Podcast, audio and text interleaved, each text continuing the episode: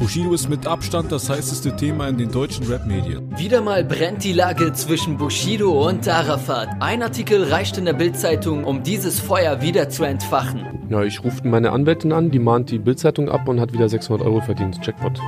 Bereits seit geraumer Zeit geht das Gerücht um, dass Bushido eine Zusammenarbeit mit der Bild-Zeitung eingegangen ist. All das, was hier drin steht, wusste ich, weil ich habe gestern Bild.de geguckt. Die Leute interessieren sich für Bild.de und das ist super interessant. Oh, naja, es ist jetzt nicht eine Sache, die passiert ist. Ich meine, ich habe bei meiner, bei meiner ähm, Anwältin, der Frau Betzenberger, habe ich ungefähr so eine Akte mit Gegendarstellungen der Bild-Zeitung so und Abmahnungen und sowas alles. Es geht gar nicht darum, dass sie was Falsches schreiben. Es geht einfach nur darum, dass sie einfach, die sind mir einfach zu suspekt. Ich, ich finde die scheiße. Urheber dieser Gerüchte ist sein langjähriger Freund und jetzt Feind Flair. In einem Interview erzählte er von Bushidos vermeintlicher Freundschaft mit einem Top-Journalisten der Bild. Offizielle Angaben zu dieser angeblichen Serie mit Bushido und dem Bildchefreporter Peter Rosberg gibt es jedoch noch nicht. Oder ist alles ein gut durchdachter Promoplan? Ich habe auch, ich verstehe auch, warum so ein Ross, Rossberg da, äh, heißt der Rossmann oder Rosberg? Ich kann mir den scheiß Namen nicht mehr. Google mal bitte. Peter Rosberg oder Rossmann, der scheiß Name. Arafat Abu Chaka, Bushido, Farid Bang und Kollega. Wie in einem Bildartikel und in dem Bild-Podcast erwähnt, läuft derzeit ein Ermittlungsverfahren der Staatsanwaltschaft Berlin gegen Arafat Abu Chaka. Aber ich nehme denen halt das nicht ab, was sie machen. So, die machen auch nichts außer Brainwash. Und die machen nichts, um die Menschen so zu manipulieren, wie es halt gerade gewünscht wird.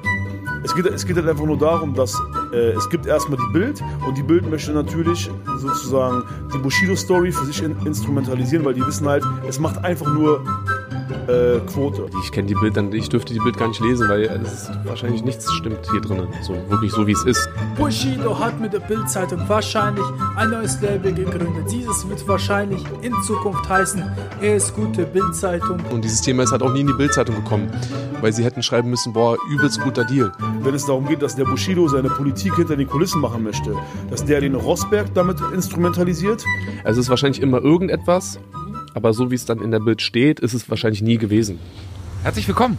Neue Folge, Sicherheit für die Ohren und nein, wir sind kein Rap-Portal, wir sind kein Rap-Update, wir sind, nein. Aber Axel, ganz ehrlich, äh, Lustiger Teaser am Anfang. du schneidest das ja immer zusammen, äh, du machst das ja selber. Es macht mir einen Höllenspaß. Ich finde das ja ganz geil. Rosberg, das ist einfach ein Scheißname.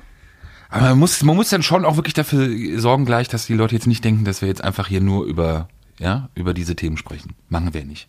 Heute sind wir richtig bunt. Gib mal, Richtig gib mal einen. Überblick. Nee, erstmal stellst du dich bitte vor.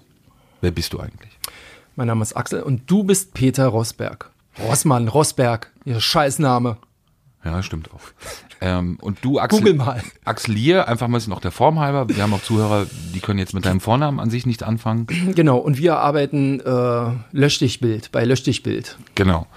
Die, wie war das letzte, die, der, der, letzte Spruch von Bushido?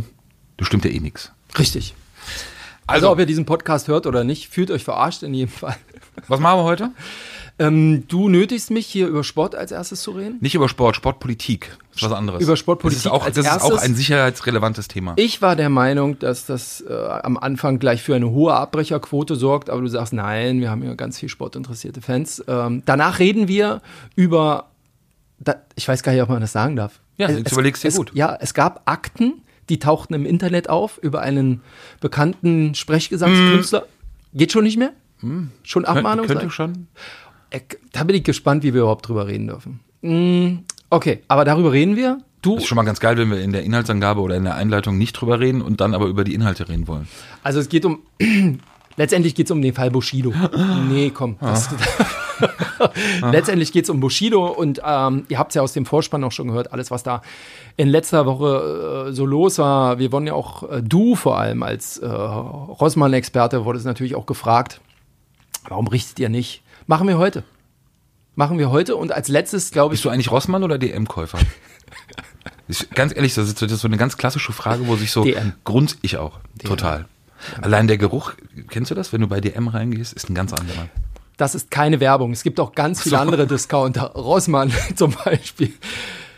Dürfen wir das überhaupt sagen in so einem Bild-Podcast? Werbung oder so? Müller Drogerie gibt's ja auch. Absolut. Geiler Verein. So, was machen So, und als letztes reden wir nochmal über die falsche Polizistin. Ähm, die Transgender-Polizistin, die in Berlin jahrelang als Polizistin rumgerannt ist, obwohl sie gar keine war und äh, Leute mit festgenommen hat, schießen war, äh, Streifenwagen gefahren ist. Das ist so eine unglaubliche Geschichte, die müssen wir nochmal deutlich erzählen, von Ja. Anfang bis Ende. Da gibt es auch viele Unklarheiten noch. Nicht wir, sondern du. Aber auch erstmal da, wir, wir sind ja auch ein Podcast, der ja für seine Fairness bekannt ist, äh, glaube ich. Äh, erstmal die Props an Kollegen Alexander Dinger von der Morgenpost, äh, der mal wieder ja Bild und BZ abgekocht hat und die Geschichte zuerst hatte, oder? Wenn ich mich richtig entsinne. Axel? Ja. Was ist? Was ist los? Ja. Hast du das leise Ja gehört? Okay. Oder? Kann man das nicht? Ja, er hat es als erstes aufgeschrieben. Na klar, kann man neidlos anerkennen. Aber wir haben nachgelegt, verstehst du? Eingeholt, ohne überzuholen. Nee, wie ist Einholen ohne, du weißt schon. Das ist ja etwas, was mir heutzutage bei vielen Kollegen fehlt, dieser Ehrgeiz. Du hast den ja noch. Bist zwar viel zu oft Zweiter oder Dritter, aber hast den Ehrgeiz trotzdem, eigentlich Erster sein zu wollen. Google mal deinen Namen, Rossmann oder Rosberg, du Scheißname. Fangen wir an. Nur mal ganz kurz, ähm, wirklich äh, Fußball und wir reden jetzt nicht über Kickers Offenbach, obwohl es auch ganz Tolles zu erzählen gäbe. Gestern Abend 2-1 gewonnen nach 1 Rückstand in Balingen am Kaiserstuhl unten. Sind jetzt mit 10 Punkten oben an der Tabellenspitze. Aber die Überleitung Balingen, Kaiserstuhl führt uns zu Fritz Keller. Fritz Keller, und das muss man glaube ich sagen, ist eben vor, einer, vor 56 Minuten verkündet worden, soll der neue DFB-Präsident werden. Ähm, Präsident ähm, des SC Freiburg, von Beruf Winzer und äh, Unternehmer. Und ich glaube ganz ehrlich, also man muss sagen, dass diese, diese Wahl, und deshalb reden wir auch mal ganz kurz darüber, aus mehreren Aspekten überraschend ist. Also erstmal ist überraschend, dass es geheim blieb, finde ich. Es war wirklich schwierig. Ich war diese Woche nochmal wegen anderer Themen unterwegs, hatte es nochmal versucht. Ich weiß, viele andere Kollegen auch. Der Name ist vorher nicht durchgesickert. Da muss man erstmal sagen, Chapeau. Das ist eigentlich bei dem geschwätzigen DFB recht untypisch. Oder auch bei den Personen, die in der Findungskommission waren. Und als zweites ist die Wahl der Personen ähm, nicht ganz äh, unüberraschend. Ähm, ein, ein sympathischer Präsident eines sympathischen Vereins, eines eher auch kleinen Vereins, also nicht dieser groß ähm, großen Träger Bayern, Dortmund, sondern offenbar auch ganz bewusst jemand gewählt, der möglicherweise eine, eine gewisse Fannähe vielleicht auch vermitteln soll, der eine gewisse Bodenständigkeit auch wieder zurückbringen soll zu diesem in den letzten Jahren ja doch arg in die Kritik gekommenen äh, Verband. Ähm, das überrascht. Ich würde aber mal sagen, und das ist mal so ein bisschen Vorausschau, der, der Bundestag, DFB-Bundestag im September, wenn die Wahl stattfindet, bis dahin wird es noch einige Berichterstattungen geben. Ich glaube aber, dass man auch diese Wahl äh, ein Stück weit wirklich auch kritisch sehen muss, beziehungsweise was mit dieser Wahl einhergehen könnte. Und das ist eben auch eine Strukturveränderung, die beim DFB bevorsteht. Ähm, man wird sich wahrscheinlich auch nicht wundern darüber. Viele Leute kennen ihn. Rainer Koch, der aktuell wieder kommissarisch nach dem Rücktritt von Herrn Grindel den, den äh, DFB-Vorsitz übernommen hatte, wird vermutlich, wenn es die dann geben wird, die europäischen Ämter ähm, einnehmen. Etwas, das er unbedingt wollte, also Thema UEFA und FIFA, ähm, was er sich selber zugeschustert, ob man das so sagen kann, klingt ein bisschen böshaft äh, oder brusthaft, aber ist, glaube ich, so. Ähm, Curtius, Herr Curtius äh, wird möglicherweise den, den Bereich der, der Wirtschaftsunternehmen, die neu strukturiert werden, den Vorsitz innehaben. Also bei aller Überraschung über die Personalie Keller und vielleicht auch die guten Absichten Keller sollte man eben auch nicht vergessen, dass es eben nicht nur um diese eine Person jetzt geht, sondern eben um eine, um eine Struktur und eine Neuausrichtung des DFBs, die eben auch mit anderen Personalien verbunden ist, die ich gerade genannt habe, die dann doch deutlich kritischer zu sehen sind. Äh, Und auch vor allem definitiv das Prozedere, wie das innerhalb des DFBs in den letzten Wochen und Monaten ablief. Ähm, das ist dann, glaube ich, der genaue Kontrast oder das genaue Gegenteil zu diesem Vorschlag Keller. Und auch da nochmal kurz zur Sportpolitik zwei Sachen. Wir haben, wir stehen da wirklich vor entscheidenden Wochen. Nächste Woche äh, Vollversammlung auch DFL, auch dort äh, hier in Berlin wird es wegweisende Entscheidungen geben, äh, auch Neustrukturierungen geben, diverse Anträge, auch Personalien, die auch in den hinter den Kulissen in den letzten Wochen zu Mo Monaten viele Diskussionen nach sich gezogen haben. Ähm, auch da wird's spannend, auch da wird's diese, diese, diese Kämpfe, die es eben auch schon seit längerer Zeit gibt, die sogenannten großen reichen Vereine auf der, auf der einen, auf der anderen die eher kleineren Vereine, was passiert mit 50 plus 1, wie wird die Machtfülle der neuen ähm, der neuen DFL-Führung, wie wird der Zuschnitt, wie wird das Personal sein, die Personalie Peter Peters äh, von Schalke 04, äh, der vermutlich gewählt wird ohne entsprechenden Gegenkandidaten. Also da sind einige Dinge, die wirklich wegweisend sind, sowohl DFL als auch DFB, ähm, die da in den nächsten Wochen auf uns zukommen und ähm, ja, definitiv wegweisend werden. Eine persönliche Sache noch und dann damit Schluss. Ich war diese Woche konnte ich ganz gut verbinden mit anderen Terminen bei einer Presserunde des Ex-DFB-Präsidenten Theo Zwanziger in, in Dietz. Ähm, und er, er hat ja immer, also seitdem es die Ermittlungen wegen der sogenannten Sommermärchenaffäre Sommermärchenaffäre gab, war er ja immer sehr, im Gegensatz auch zu all den anderen, sehr offensiv. Sehr offensiv. Hast du nicht den Check diese Woche äh, gezeigt? Ja, das war etwas, was er ausgeteilt, also was in den Akten auch drin war. Ich fand das, fand das, ähm, es war halt so ein kleines Gimmick, äh, was aus meiner Sicht jetzt nicht im Fokus der Geschichte hätte stehen sollen. Da war ich ganz anderer Meinung, aber äh, wurde da überstimmt, beziehungsweise das hat man hier anders gesehen.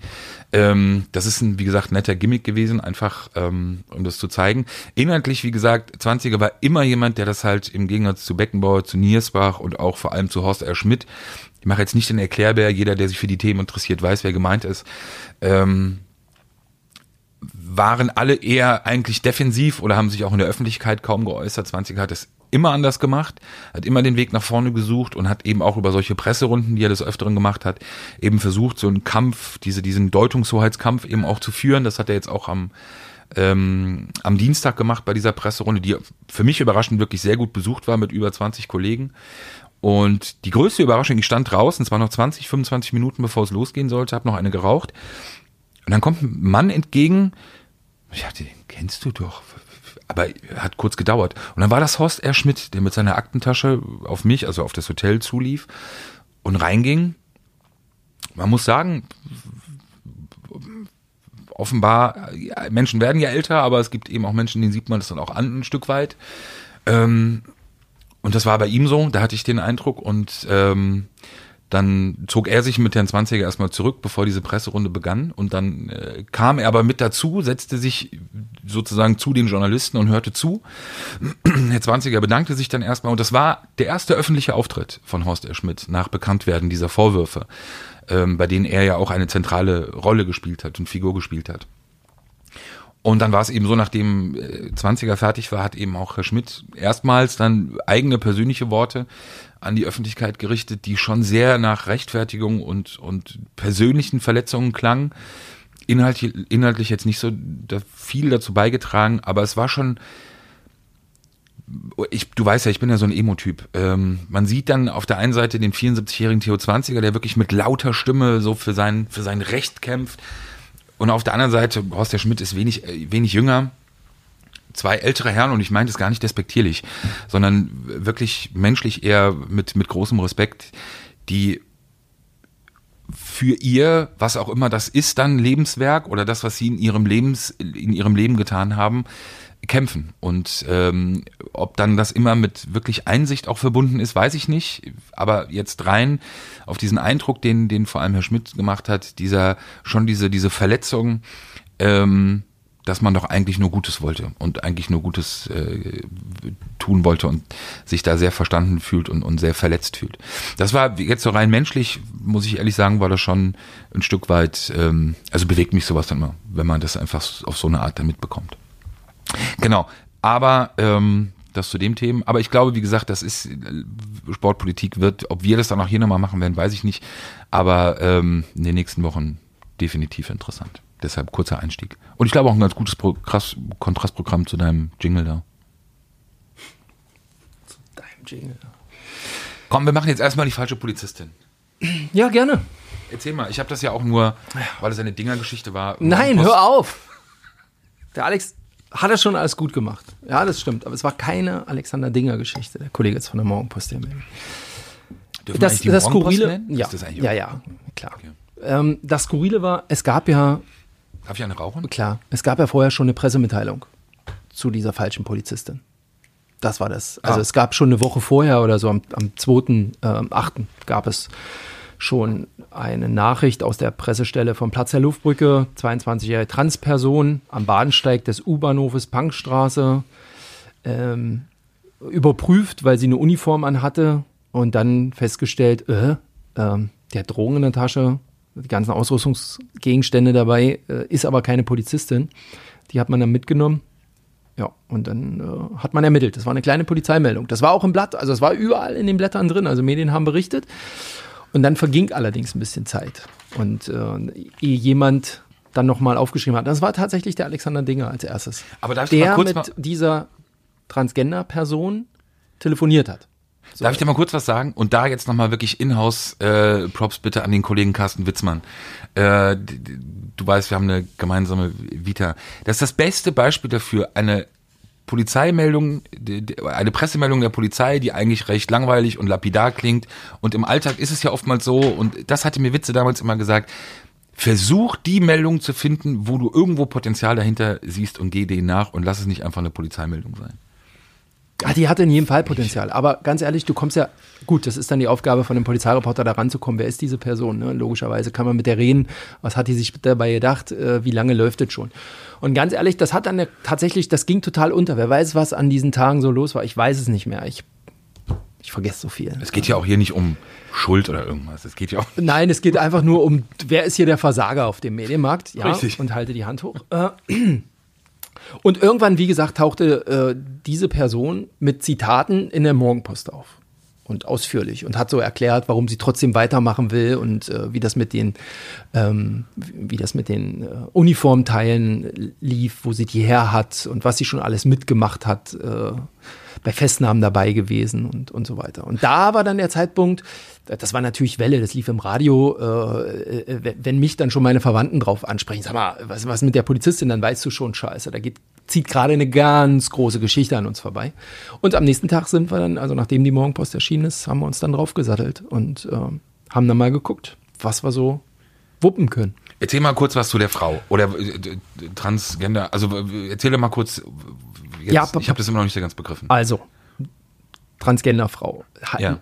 nennt sich Lara K. 23 Jahre alt, Türkin, kam aber als Ömer zur Welt. So, hat sich dann aber irgendwann entschieden, Frau Lara. zu, Lara, Lara zu sein. Wegen Lara Croft? Das kann sein, siehst du? Hat wahrscheinlich niemand nachgefragt.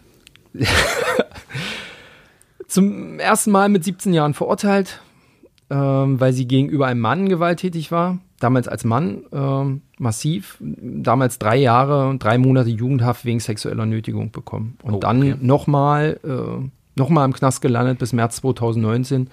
Im Männerknast auch eine 14-monatige Strafe, weil sie als Polizistin in Berlin herumgelaufen ist, damals schon. Das waren so zwei Strafen. Ja, ziemlich skurril. Also ich, ich habe dann mir besorgt auf verschlungenen Wegen, oder ich, darf ich das eigentlich sagen? Nein, ich habe Einsicht genommen auf verschlungenen Wegen in die, in die informelle Nachricht der Polizei, also das, was in dem Polizeisystem läuft. Und da kann ich dir ja mal vorlesen, das ist ganz interessant. Also 1.8., 16 Uhr, Prinzenallee 4. Und dann kommt, damit geht's schon los. Wird die zivile Fahrradstreife des Abschnitts 36. Deine Freunde. Meine Freunde. Also wer, wenn nicht die Fahrradstaffel, ja, oder die zivile Fahrradstreife, äh, Streife, entdeckt solche Menschen auf eine uniformierte Person äh, aufmerksam, weil sie zu warm angezogen war für die Temperaturen. Das war der ganze Grund. Sie hatte einfach zu viel an. Dicke Jacke, kam den Kollegen komisch vor und haben sie die angeguckt. Also nicht normale Kleidung, sondern halt die ganze hatte Ausrüstung. Die ganze Ausrüstung und hatte leider aber wahrscheinlich dann diese Winterjacke drüber. Bei äh, 25, 30 Grad fällt es natürlich auf irgendwie, ja, gerade wenn du alleine rumrennst. Und dann haben die äh, genau hingeguckt und sehen, bekleidet mit Polizei, Dienstkleidung deutlich mit Schusswaffe, RSG, also Reiz, Reizstoff, Sprühgerät und Tonfa am Koppel. Ähm, genau, am U-Bahnhof Punkstraße. Dann erkannt als polizeibekannter falscher Polizist, überprüft, bla bla bla, festgestellt, sie trägt Hoheitsabzeichen des Landes Berlin an der Originaldienstbekleidung und ein Patch von der Polizeidirektion 5. Also das Abschnitt-Patch auch dran gehabt. Und dann der geile Satz, Passanten beobachteten die Maßnahmen mit hohem Interesse. ja klar, Polizei Das gegen kann mir- Polizei. Genau. Dann äh, Rauschgift gefunden, also irgendwas noch. Ähm, ja, dann äh, Abschnittswagen gerufen vom 36er. Und die haben dann festgestellt, dass sie unter Führungsaufsicht durch LKA Spree steht. Spree ist Sexualstraftäterprävention. Also unter Führungsaufsicht. Skurril. Ja. Dann nochmal zu ihr nach Hause gefahren und da auch noch Uniformteile gefunden und äh, tausend Sachen. Äh, also alles, was man so an Ausrüstung, also was der normale Polizist auch zu Hause hat, wahrscheinlich. Alles bei ihr auch da gewesen. Ja, und weiterhin äußerte er, ist auch ganz interessant, falsche Polizistin, aber er äußerte, dass er Personen bei der Polizei kennen würde, welche ihm jederzeit Uniformteile bestellen würden. Angaben zu den Mitarbeitern wurden nicht getätigt. Des Weiteren gab er noch an, dass er schon des Öfteren an diversen Polizeieinsätzen als Polizei, als Polizist äh, teilgenommen hat. Also einfach zu Hause angezogen, irgendwo hingefahren, da ist eine Demo mit dazugestellt, fällt dir erstmal Genau. nicht auf. Also uns hat sie dann äh, später gesagt, hier bei der, erinnerst du dich an die Influencer-Randale auf dem Alex? Ja. Ja, da war sie mit dabei. Weil sie einfach das mitbekommen hat, dann hingefahren ist. und, Genau, okay, richtig. Sie hat so viel Polizei. Genau, fällt Social eh Media auf. fällt eh nicht auf und da konnte sie dann äh, Kollegen verteidigen. Kurze Frage, weil du da irgendwo von einer Waffe gesprochen hattest. Die Kollegen hätten eine Waffe. Ja, und zwar, also Tonfa und so ist alles echt. Äh, Pfefferspray ist ja auch eine Waffe in dem Sinne, aber äh, das andere war so eine äh, Soft-Air-Pistole. Aber so. original, die neue auch schon. Da legt sie Wert drauf. SFP 9, die neue Waffe. Hatte sie auch im Holster, im Originalholster. Skurril, oder?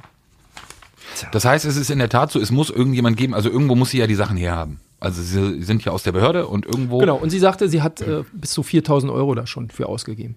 Für solche Sachen. Also jemand, der offenbar dort arbeitet und gegen Geld diese Sachen dann an externe Zivile, die nicht ganz mit Schurke sind, weitergeben. Genau. Kann man das so sagen? So, ja. Und dann sind wir, wie gesagt, selber raus, ähm, haben mit ihr gesprochen. Und sie hat uns, wie gesagt, viel erzählt. Also, was sie, was sie an Kohle ausgegeben hat, also diese 4000, dass sie äh, dann auch irgendwann angefangen hat, Paragraphen des Strafgesetzbuches auswendig zu lernen, damit sie auch sozusagen sich geistig aufmuskeln kann, wenn sie, wenn, wenn sie da in Einsätze mitgeht. Und durch Einsätze habe ich einige Polizisten immer wieder getroffen, Bekanntschaften haben sich entwickelt. Zack. So, das, das finde ich ja jetzt gar nicht so untypisch. Aber erstmal die Frage, was macht die sonst, die Person? Also Nix. arbeitslos. Genau. Und warum macht sie das? Ja.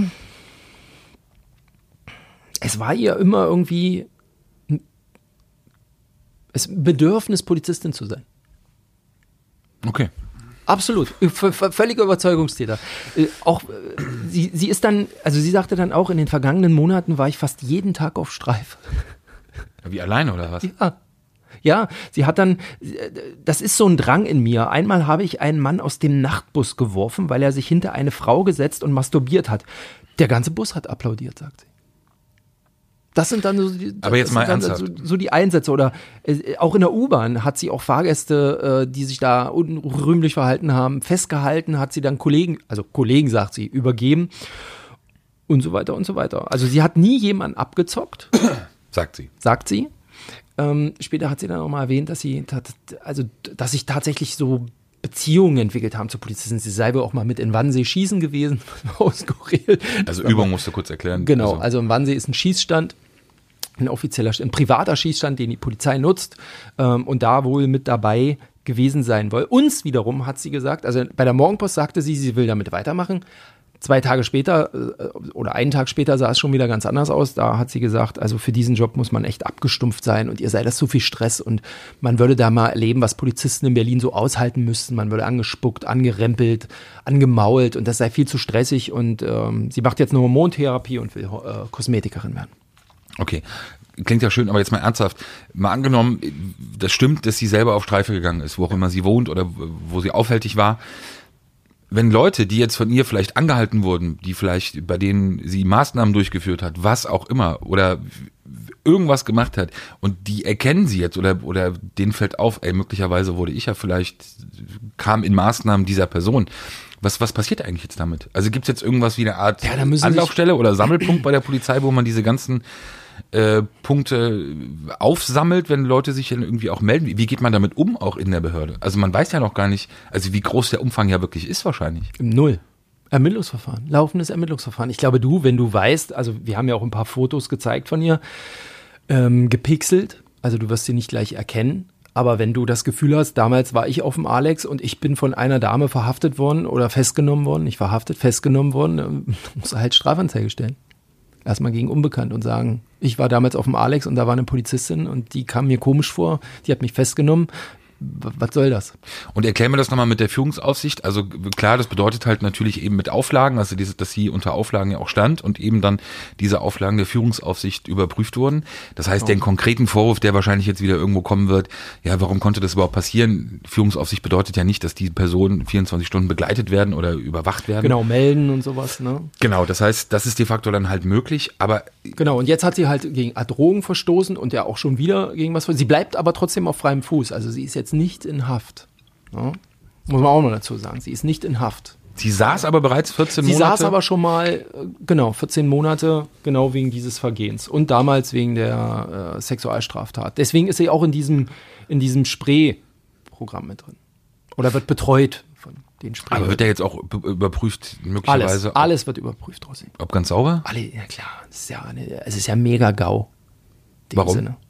Ja, also es zeigt ja, es ist ja offensichtlich relativ einfach, an Originalausrüstung zu kommen. Ja, also ich kann mir offensichtlich, wenn ich genug Kohle habe, mir einmal komplett die Ausrüstung der Berliner Zeit, äh, Polizei zusammenstellen. Äh, ausgenommen jetzt von der Waffe. Aber da sind die Nachbauten ja mittlerweile auch so echt. Das ist ja nicht, außerdem steckt die im Holzer. Wer soll das erkennen au- auf den ersten Blick? Und äh, wenn dich so eine Polizistin im Straßenverkehr anhält, also, ähm, würde, also wie oft hast du bei einer Polizeikontrolle mal, kann ich mal bitte ihren Dienstausweis sehen? Ich war nicht oft in der Kontrolle, aber jedes Mal. Echt, ja? Ja, natürlich. Echt? Einfach aus Prinzip.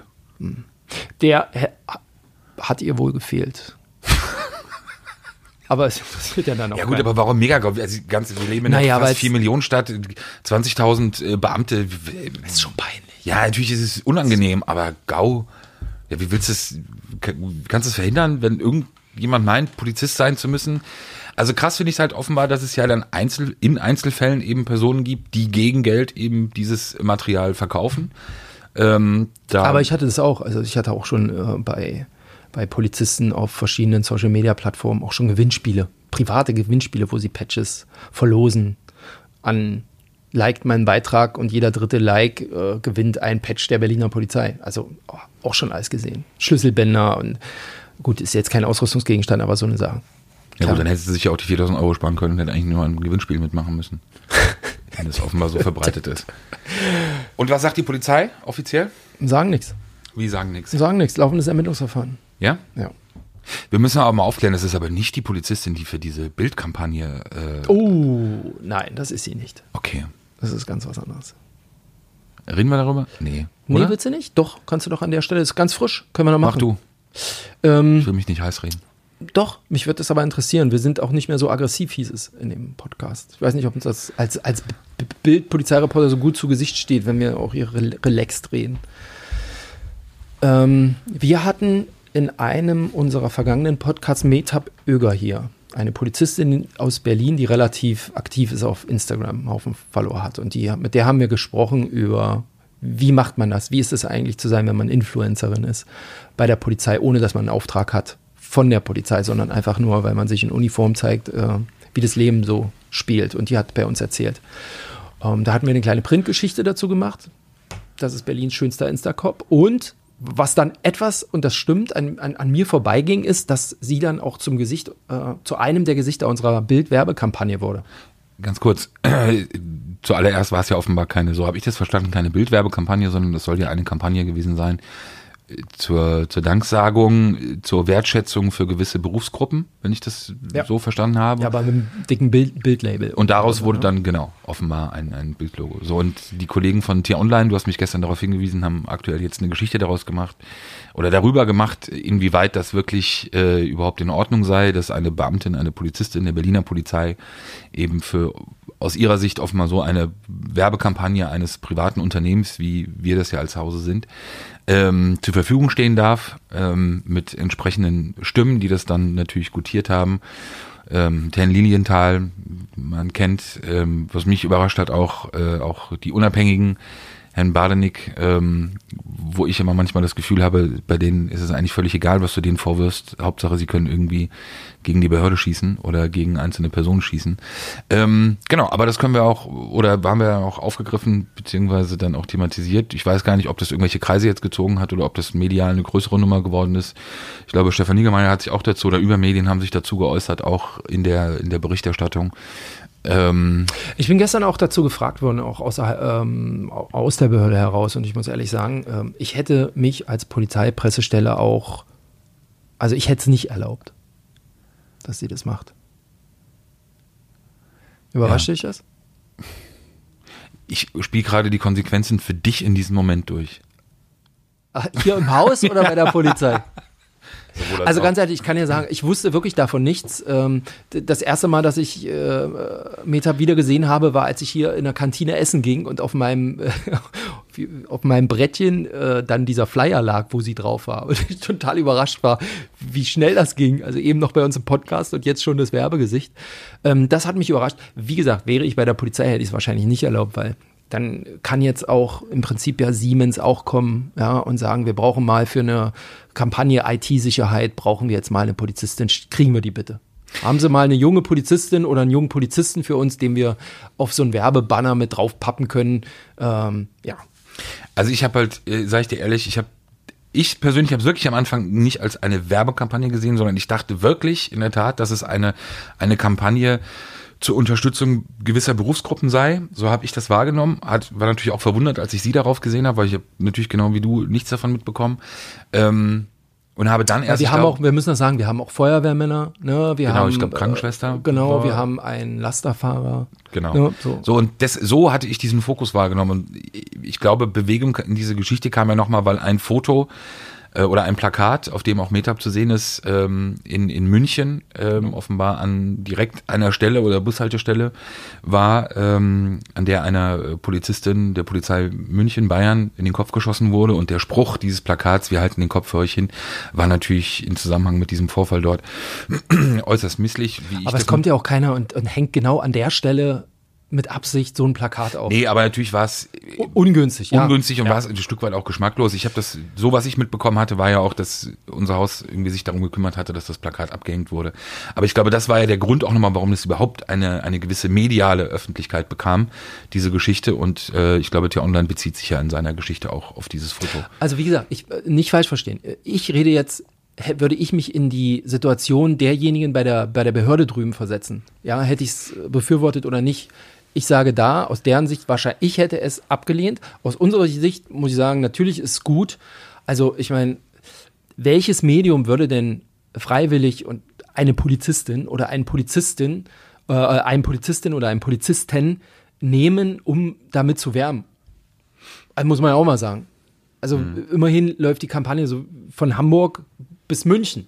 Ja, und es ist natürlich auch ein Stück weit Werbung für die Polizei. Ja, Siehst du es nicht so? ich habe zu dem Thema nichts zu sagen. Warum? Du willst dich nur nicht aufregen. Ja. Ich mache ja jetzt morgens immer um 8 diesen, äh, nicht jeden Donnerstag ähm, beim Shaolin-Meister diesen Atemkurs. Soll ich dich mal mitnehmen? Ist vom Verlag. Ja, es mach. hilft. Nee. Es hilft. Nee, ich brauche, ich, bitte. Ich sehe schon, du, du pulsierst schon wieder. Ich sehe das an deinem Hals. ja, komm, Da lass uns immer- Themenwechsel, sonst wird das hier so ein Medienpodcast. Okay. So. So, jetzt, Jetzt bin, bin ich ich gespannt, gespannt. Axel. Ja, nee, Nee, jetzt bin ich wirklich gespannt. Jetzt bin ich gespannt. Piep, piepst du mich dann jetzt immer weg, wenn ich Ja. irgendwas sage? Also, Oder ich mache die 50 Cent Klingel. Für einen guten Zweck. lass uns doch mal über Bushido reden. Okay, das geht noch. Es gab in der vergangenen Woche, ja, irgendwie im Netz geisterte ähm, so eine Ankündigung rum, morgen kommt was Großes. Von wem war die? Darf man das sagen? Morgen kommt was, morgen kommt was Großes. Das kannst du sagen. Ja, weiß ich nicht mehr. Also du meinst die Ankündigung letzte Woche Freitag via Twitter. Ja, Also das war äh, Kongo. Kongo. Kongo kann ich mich Da daran ich erinnern. kein hatte- Hip-Hop-Mensch bin. hab Kongo war der war früher der Admin von ähm, von Bushidos äh, Fanseite, King Bushido Shop und Diskussionsforum und okay. Diskussionsplattform, der lange mit ihm zusammengearbeitet hat und jetzt auch in den letzten Monaten via Twitter, man kann das ja offiziell verfolgen oder öffentlich verfolgen, ähm, da auch sozusagen, wie sagt man, Beef? ja, Fitner? was heißt Beef, er ihn scharf kritisiert, er ihn scharf angeht, ähm, Bushido, da auch viele Dinge, wie er sagt, aufgedeckt hat und, und erzählt hat und veröffentlicht hat, die, die sozusagen was, was Lügen gewesen sein oder was, was nicht so lief, wie es in der Öffentlichkeit dargestellt wurde. Also offenbar haben die beiden sich auch zerstritten ähm, und Kongo hat diesen Weg dann auch über die Öffentlichkeit eben gesucht. Und ähm, ja, da ist, ist das eben angekündigt worden. Das war aber nicht das S, sondern da et etwas Großes. dass etwas Großes kommen würde, genau, etwas etwas Großes kommen würde und und und Enthüllungen kommen würden. Ähm, also es ist ja dann in der Tat so, dass er offenbar von irgendjemandem darüber informiert worden sein muss, dass etwas kommt, weil es war ja dann so, dass am ich habe das am Freitagabend das erste Mal gesehen, dass es ja dann einen Link gab, äh, der im Der, der, man kann ja da nichts mehr abrufen, deswegen kann man ja den Link sagen, oder? Es gab einen Link ähm, Mit einer .rip-Adresse. RIP. Genau, Recipes. Rest in Peace. Ähm, Wo man Genau, und über diesen Link waren halt diverse Dokumente abzurufen bzw. einzusehen. Ähm, offenbar äh, Teile von, von Ermittlungsakten, die eben ähm, ja, Bushido und Arafat vor allem ja betrafen. Ich glaube, der Umfang, ich weiß jetzt gar nicht, wie viele es waren, es waren unterschiedliche Themenkomplexe, um die es dort ging. Es ging einmal um Ähm. Telefongespräche zwischen Menschen und es ging einmal um Aussagen, die irgendjemand gemacht hat. Wir müssen so verklausuliert reden, vielleicht muss man es auch nochmal erklären, weil wir möglicherweise, wenn wir jetzt aus diesen Akten, die wir auch in Einsicht nehmen konnten, das war ja nur ein Link entfernt, wenn wir das so wiedergeben würden, ähm, ist es möglich, dass uns Rechtsanwälte Unterlassung schicken. Kann man das so sagen? Unterlassung, Abmahnung. Also äh, du musst ja erstmal damit anfangen, dass es ja wie immer bei Ermittlungsakten ist, du darfst ja nicht wörtlich zitieren. Absolut. So, das muss man auch nochmal auch nach draußen geben. Indirekte Rede, äh, wörtliche Zitate aus den aus den Ermittlungsakten beziehungsweise äh, später dann ja auch Anklagen. Vor allem da ist es ja dann relevant oder am relevantesten sind eben nicht gestattet. Ähm, das muss man dann nochmal dazu sagen, auch weil uns ja die Frage gestellt wurde, auch, auch, auch persönlich, ich glaube dir und mir, äh, auch in persönlichen Nachrichten, warum wir ja auch nicht über diese Dokumente bisher berichtet hätten. Man muss zur Genese nochmal kurz sagen, dass es so war, dass die FAZ am Freitag, ähm, Ah, haben sie dich mal überholt, ne? bitte? Haben sie dich mal überholt? Die FAZ hat am Freitag über Akteninhalte berichtet. Und am Ähm, Samstag, glaube ich, auch nochmal. Ne? Und am Samstag und dann, glaube ich, am Sonntag oder Montag nochmal ähm, über Akteninhalte berichtet, die, wenn man dann später sich den Leak angeschaut hatte, fast identisch waren. Also die Inhalte der Berichterstattung mit dem, was dann auf dieser Leak-Seite veröffentlicht wurde. Das begann ähm, am Freitag. Also ich will jetzt gar nicht unterstellen, dass die Informationen von diesen Akten kamen und man vorher vielleicht schon was wusste darüber. Ähm, das Oder hat er kann ja schnell auch nur, geschrieben, ne? Kann ja auch nur ein Zufall gewesen sein, dass sich das einigermaßen deckt. Wie gesagt, darum geht's noch nicht, ist auch völlig egal. War gute Berichterstattung, ähm, aber für uns war ja erstmal nur dieser Leak zu sehen, das heißt, diese Seiten zu sehen. Und natürlich könnte man jetzt irgendwie davon ausgehen oder könnte man sagen, ja, alles klar, wird sofort gemacht. Und da taucht irgendwas im Internet auf, man muss sofort drüber berichten. Ähm, und ich gebe jedem mal den Hinweis und den Tipp, das ist ja nicht nur, ist ja nicht nur bei uns so und das ist ganz ernsthaft gemeint. Ähm, diesen Leak haben ja medial bisher wirklich nur Hip-Hop-Portale aufgegriffen. Bei der FAZ kann dieser Zusammenhang jetzt nicht hergestellt werden, weil die FAZ bereits ja vorher darüber berichtet hat. Deshalb über die, über das Leak, über diese Dokumente, ausschließlich, mein letzter Stand gestern war das, glaube ich, Hip-Hop-Portale. Und da gibt es auch eine ganze Menge. Shoutouts auch mal an Reptastisch.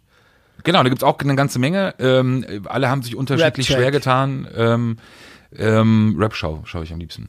Beste. Wirklich äh, witzig. Ähm, gibt's, also gibt es ja einen Grund dafür offenbar, ohne jetzt, dass sich Verlage ja absprechen, sondern aber es gibt ja Gründe dafür, warum man eben mit solchen Dokumenten oder solchen Sachen dann natürlich vorsichtig ist. Zum einen darf man nicht vergessen, am Freitagabend kommt dieser Link. So, dann hast du Wochenende. Über ein Wochenende diese Unterlagen zu verifizieren, ist fast unmöglich. Weil wir ja für gewöhnlich solche Dokumente haben und dann erstmal irgendwie zugespielt kriegen und dann bei der Staatsanwaltschaft, Polizei So, nachfragen. wenn du selber Dokumente echt? besorgst, genau, dann weißt du ja, woher du sie hast. Dann äh, weißt du auch, sie sind authentisch, dann weißt du auch, also jedenfalls sollte es so sein, äh, hast du sie eben auch dahingehend eben auch geprüft, bevor du Bericht erstattest.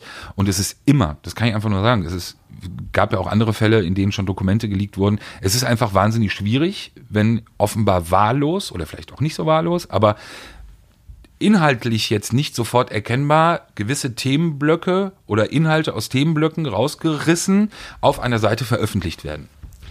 Erste Ding ist natürlich, wir müssen versuchen zu verifizieren, sind das wirklich überhaupt Originaldokumente? Sind das stimmige Dokumente? Also sind das wirklich auch vom Zeitpunkt her, es kann ja auch teilweise sein, dass, dass Zeitangaben verändert sind oder dass irgendwas an diesen Aussagen verändert ist. So, das ist über ein Wochenende hinweg ähm, ist es unmöglich. Also Wochenende ist einfach keine Chance. So, dann war Anfang der Woche, da haben wir ja auch nochmal irgendwie drüber gesprochen, ähm, was wir damit ja irgendwie machen oder ob man das Thema dann irgendwie aufgreift.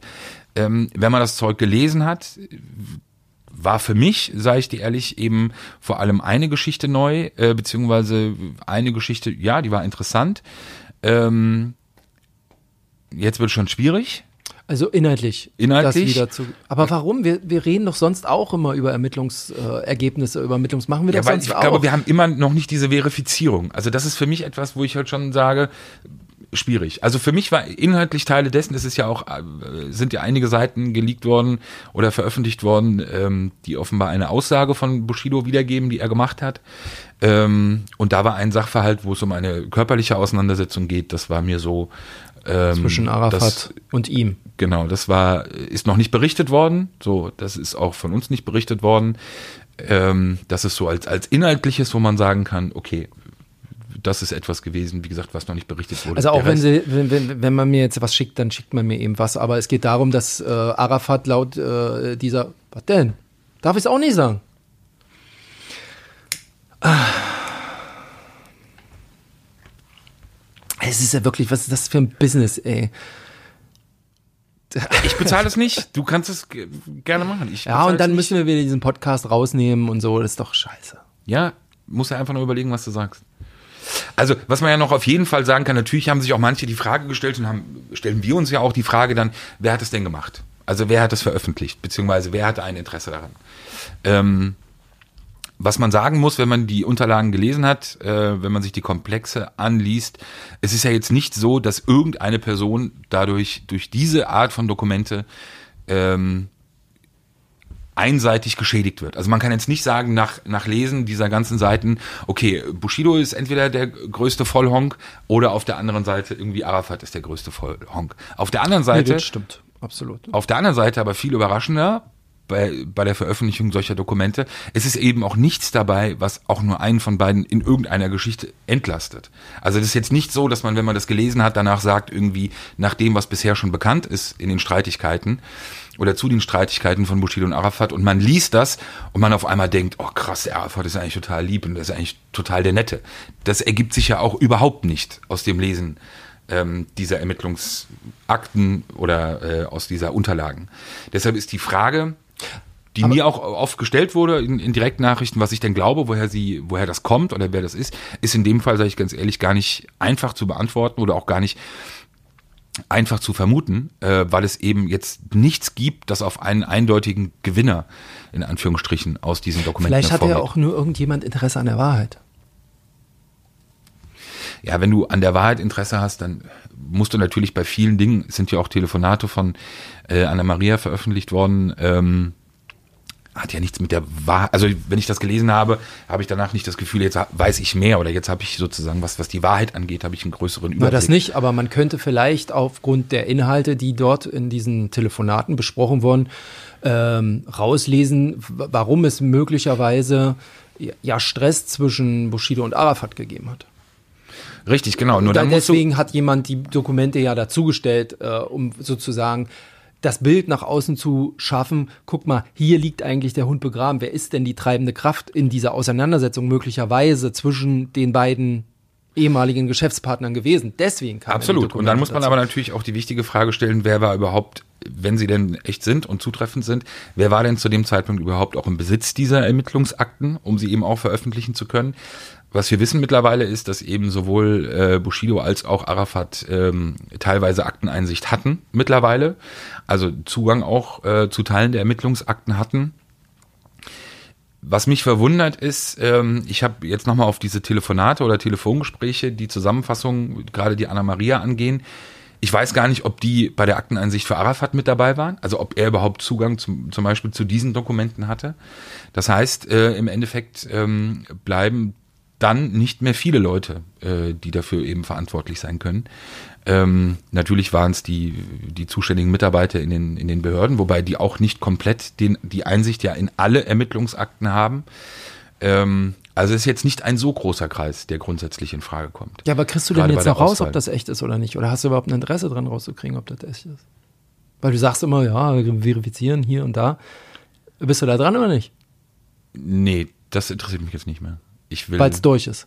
Nee, das Ziel ist ja ein anderes. Das Ziel ist ja wie immer, äh, was wir ja haben, natürlich alles zu bekommen.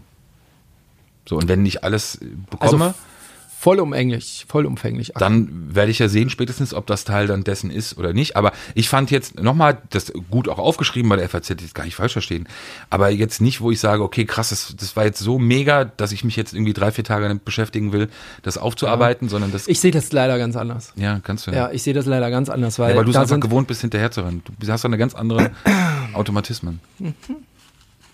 Gehen wir noch einen Kaffee trinken? Oder?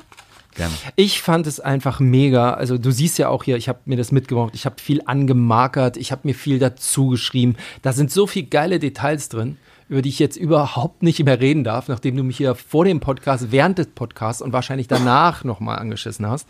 Ähm, ich fand da so viele Details zu, für dich ist das wahrscheinlich, weil du so viele Akten in, in dieser Beziehung mittlerweile gefressen hast da. Äh, wie gesagt, für mich spannend, so mach Kleinigkeiten. doch, dann nein, doch. nein. Jetzt und dann bleibt dieser Podcast diese Opferrolle. Nein. Und dann bleibt dieser Podcast irgendwie, dann rufst du wieder irgendwelche Rechtsanwälte an und sagst, "Cool, hört mal rein, was der Lier da erzählt, lass, so lass ein- dir mal, so lass das mal rausnehmen. Nee, ich rede da nicht drüber. Aber dann du, immer erzählen, dass an diesem Tisch nicht gelogen wird. Du bist wirklich. wenn du irgendwann rauskriegst, dass das echt ist, vielleicht können wir ja dann äh, irgendwie drücken. Mach doch eine Stelle, komm, mach doch. Jetzt erweck hier nicht den Eindruck, als ob dir hier der Mund verboten wird. Komm, mach. Ähm, Na, ich hätte mir jetzt auch diese Stelle rausgesucht, über die, wo, über die wir nicht reden da dürfen, offensichtlich. Die, die Stelle mit in der Ja, wenn es die Anwälte halt sagen hier bei uns, dann ist es halt schwierig. ja. Dann was, was Die, die Stelle im Januar 2018. So, das Tribunal nenne ich es mal. Das Tribunal. Diese Situation ist ja auch ein Schlüsselmoment in der Beziehung. Und es tut mir so leid, dass ich diesen Schlüsselmoment unseren Hörern da draußen nicht erklären kann. Aber darüber hätte ich gesprochen, wenn ich nicht Schiss davor hätte, hätte haben müsste, dass ich Post bekomme. Es ist kompliziert. Ja, wir sind ja Okay. nur ein kleiner Podcast, wir sind ja auch auf sowas nicht gewappnet oder für sowas nicht gewappnet. Aber es ist doch nur eine Frage der Zeit, das wissen wir beide doch, dass wir eben über diese Themen auch äh, offener und, und, und klarer sprechen können. Ähm, aber vielleicht auch oder hoffentlich dadurch auch irgendwie die Fragen beantworten konnten, die es ja auch, wie, wie ich fand, auch ja völlig zu Recht gab, auch an uns eben, warum man damit eben so umgeht, wie man umgeht. Quintessenz, es ist halt wirklich nicht so einfach. Und ähm, wie gesagt, auch da nochmal noch mal der Hinweis, eben offenbar sind wir nicht die Einzigen, die dann eben vor diese oder die Probleme hatten und sich mit diesen Problemen auseinandersetzen mussten. Sonst würde das Thema, was ja sonst auch von allen anderen immer wieder aufgegriffen wird, würde es ja auch äh, bei allen anderen ja auch laufen. Ähm, und das ist eben nicht ganz so einfach. So. Vielleicht eine Anmerkung noch dazu, die Seite ist nicht mehr existent. Ne? Also ich nehme mal an, dass die Strafverfolgungsbehörden dann dafür gesorgt haben, weil da sind ja auch Details drin in diesen Unterlagen, Telefonnummer, Namen, äh, personenbezogene Daten, dass das nicht Genau, also da hat sich Internet jemand steht, auch ne? keine große Mühe gegeben, gewisse Dinge zu verschleiern und gewisse Dinge auch sozusagen nicht bekannt werden zu lassen. Ähm, man kann doch mal sagen, es ist aber, was diese Geschichte angeht, und das erklärt vielleicht auch noch mal ein bisschen so diese Komplexität, ähm, die ist halt insgesamt mit extrem viel ähm, ja, was heißt Politik, aber natürlich ist es wie, wie, wie bei allem im Leben, äh, sämtliche Seiten versuchen ihre Interessen durchzusetzen. Und das eben halt auch am Ende irgendwo in der Öffentlichkeit.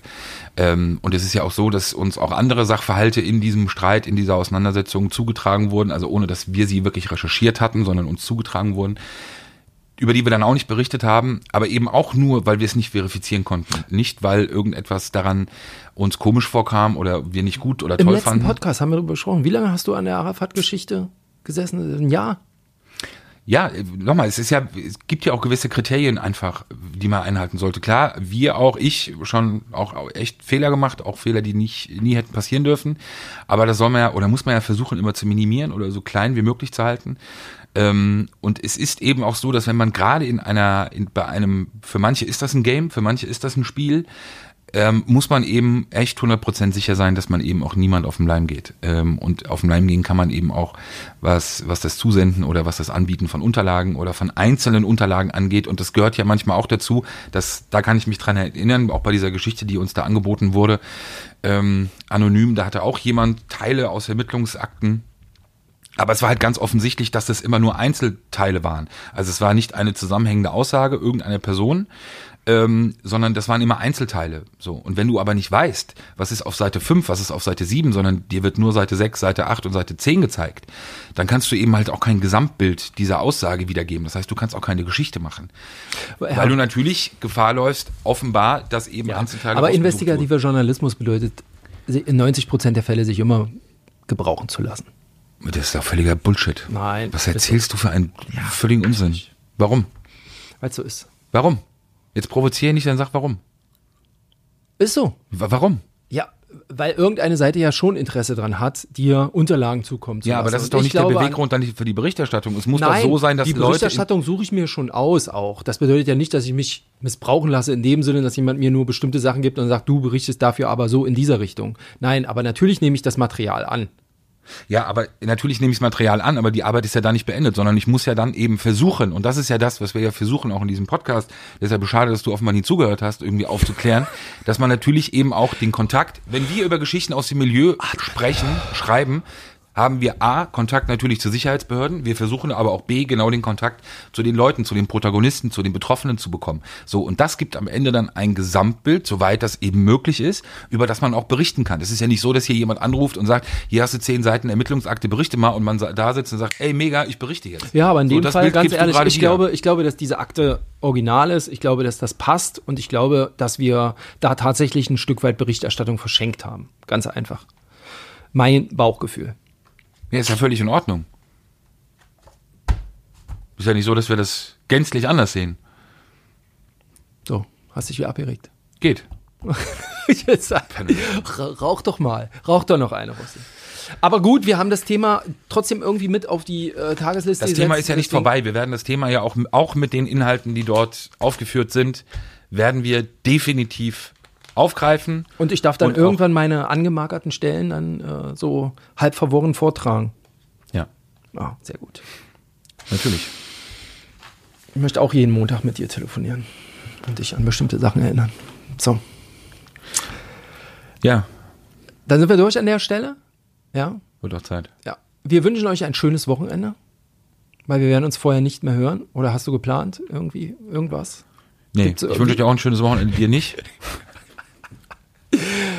Ähm, schaltet wieder ein beim nächsten Mal, wenn es heißt, Axel und die Axel. beiden Polizeireporter, denen Akten vorliegen, aus denen sie nicht berichten.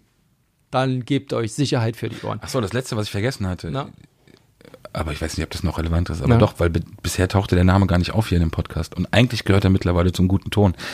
Wer die Berichterstattung der FAZ über diese Leaks oder über diese Inhalte dieser geleakten Seiten promotet hat, war, fand ich überraschend, war Flair. Er hatte einen Link zu dem Artikel, zu dem FAZ-Artikel. Flair oder Fleur, dieser Scheißname. Google doch mal, wie der heißt. Ich weiß es nicht. Ich weiß es nicht, das Scheißname. Chateau de Fleur. So, Ja, der hat ihn gepostet, ne? ja, Ja. Ja, ist okay.